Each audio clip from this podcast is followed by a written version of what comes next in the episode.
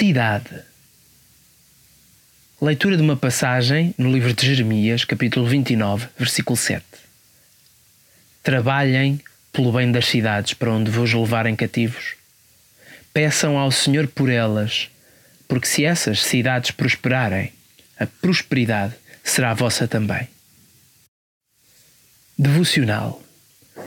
Uma das atividades que mais gosto de fazer é caminhar não só pelo benefício que traz à minha saúde, mas também porque me permite observar e caminhar por sítios bonitos da nossa cidade, neste caso Lisboa. Deus tem-me desafiado a amar a cidade e a amar as pessoas da cidade.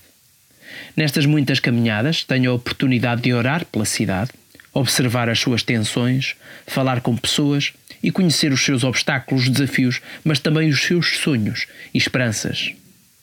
Quando oramos com e pela cidade, ganhamos perspectiva e somos relembrados que pertencemos ao reino de Deus. Oramos com a perspectiva de que fomos enviados para a cidade com o único propósito de trazer glória a Deus e a visibilidade ao seu reino.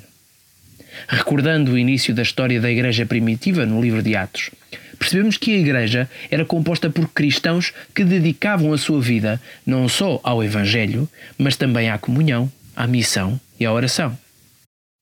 John Downson, no seu livro Taking Our Cities for God, escreve: As nossas cidades são a chave para ganhar o mundo para Cristo.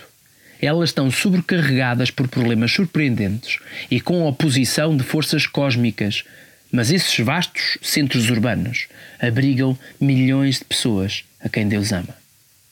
O desafio para esta semana é olhar para a cidade e perceber que somos parte integrante dela, mas somos também agentes de amor e esperança. Um devocional de André Mota.